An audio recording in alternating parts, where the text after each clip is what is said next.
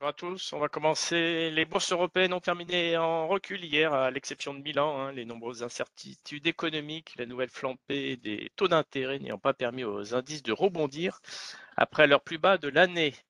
Euh, hier, Paris a reculé de 0,24, Francfort moins 0,46, tandis que Londres a fini stable. Et Milan a progressé de 0,67% au lendemain de la, du résultat des élections législatives italiennes qui ont placé le parti d'extrême droite en tête. Euh, concernant hier les valeurs, il y a Elior qui était lourdement pénalisé par des recommandations d'analyse qui abaissent fortement leurs prévisions concernant le cours de l'action. L'action chute hier de 25%. Elle a fini à 2 euros. Euh, concernant Wall Street, euh, hier soir, la bourse de New York a de nouveau terminé en repli, toujours tracassée par la remontée inexorable des taux d'intérêt et ses conséquences sur l'économie. Sans aucun élément de soutien à l'horizon, le Dow Jones a perdu 1,11%. Il a enregistré un nouveau plus bas de l'année en clôture à 29 260 points.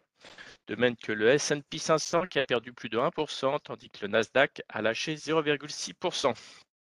Notons toujours qu'à Wall Street, après clôture, il y a Netflix euh, qui a annoncé euh, ouvrir un studio de jeux vidéo en Finlande en Finlande et Biogen qui va payer 900 millions de dollars pour clôturer l'enquête sur les rétro-commissions payées à des docteurs pour la prescription de ces, traitements contre la sclérose en plaques. Ce matin en Asie, euh, bah, les bourses remontaient tout doucement en Chine, tandis qu'à Tokyo, euh, le marché était soutenu par la recherche de bonnes affaires après la chute de la, la veille. Euh, l'indice vedette Nikkei regagnait 0,91% après avoir lâché 2,7% la veille.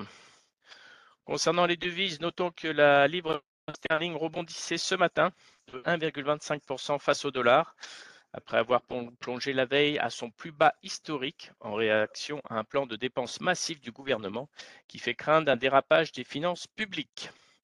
Concernant le pétrole ce matin en Asie, un petit rebond, le WTI regagnait 0,52% à 77,11 dollars, tandis que le Brent reprenait 0,63% à 84,59 dollars.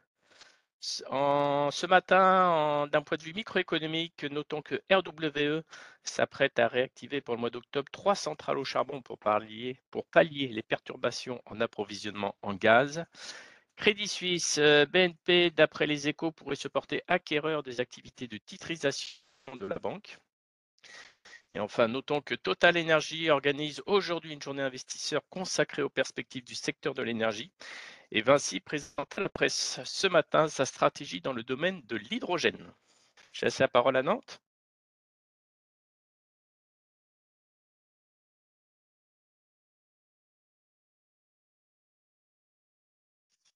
Alors, oui, excusez-moi, le son n'était pas bien mis.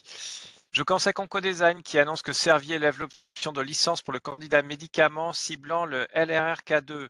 Euh, concernant la maladie de Parkinson. Cette levée entraînera le versement d'un milestone de 7 millions d'euros à Oncodesign. Euh, la phase 1 devrait donc débuter d'ici fin 2022 sur des volontaires sains et jusqu'à 320 millions d'euros pourront être versés par Servier au cours du développement clinique, réglementaire et commercial du candidat. Je continue avec Cadian, chiffre d'affaires OS 1 à 524 millions d'euros, soit une croissance de 4% publiée et 0,7% en organique. L'EBIT ressort à 65 millions d'euros pour une marge de 12,4%, soit moins 150 points de base. Le groupe publie un chiffre d'affaires S1 légèrement au-dessus du consensus. Les revenus récurrents atteignent désormais 70% de l'activité. À noter que l'EBIT courant, donc en repli de 150 points de base, mais reste au-dessus du consensus et a été impacté par l'inflation salariale ainsi qu'un retour à l'heure normale pour les dépenses de marketing et les frais de voyage. La dette financière reste maîtrisée avec un ratio d'endettement de 1,95 fois les fonds propres.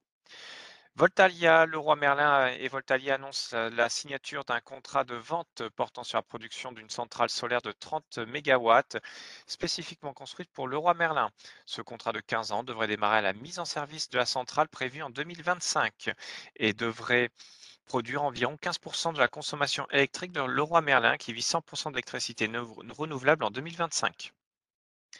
Je terminerai avec Precia Molem, chiffre d'affaires OS1 de 78,3 millions d'euros, soit une croissance de 8,4%, dont 7% à périmètre et taux de change constant. Le CAT2 ainsi s'établit à 40 millions d'euros, soit une croissance de 9% publié et en organique. L'EBITDA ressort à 10 millions d'euros, le résultat opérationnel à 5,2 millions d'euros et le résultat net par du groupe à 3 millions, soit moins 28%. Precia confirme ainsi le maintien d'une dynamique de croissance soutenue au T2 avec un impact limité des hausses de prix et des difficultés d'apprévisionnement sur sa rentabilité. La publication est néanmoins marquée par l'impact significatif sur l'Europe d'une provision pour garantie de 1,15 million d'euros liée à un problème qualité aujourd'hui circonscrit. Hors, cet impact, l'Europe serait ressortie à 6,4 millions d'euros et la dynamique commerciale reste élevée et Precia a tablé sur un chiffre d'affaires entre 160 et 165 millions d'euros avec une stabilité de sa marge d'EBITDA d'ici la fin de l'année. C'est tout pour moi ce matin. Merci Émeric. Concernant les changements de recours sur Kering, il y a Barclays qui passe de neutre, passe à neutre sur le dossier et euh, réajuste son objectif de cours euh, à 5 à 555 euros. Sur Unicredit, euh, JP Morgan reste positif sur le dossier. Le cours est rehaussé à 15 euros. Sur Publicis, JP Morgan augmente l'objectif à 71 euros. Et sur Vivendi, JP Morgan baisse à 13,50 euros. Euh, concernant l'agenda du jour, on aura les commandes de biens durables à 14h30, l'indice du prix des logements à 15h et à 16h, on aura la confiance des consommateurs, l'indice euh, d'activité manufacturière de Richemont et les ventes de logements neufs. Je laisse la parole à Lionel. Oui, bonjour. Pour rappel, le vendredi, plusieurs indices seront en zone de survente, dont le CAC. et ce matin, en proverture, léger rebond, 5816 points. On guette, pour avoir un signal de rebond effectif et plus solide, le franchissement de la moyenne mobile 5 jours, qui passait hier vers 5890. ce serait sans doute de là que pourrait venir une phase de rebond à court terme sur les différents indices. Bonne journée. Merci beaucoup, bonne séance.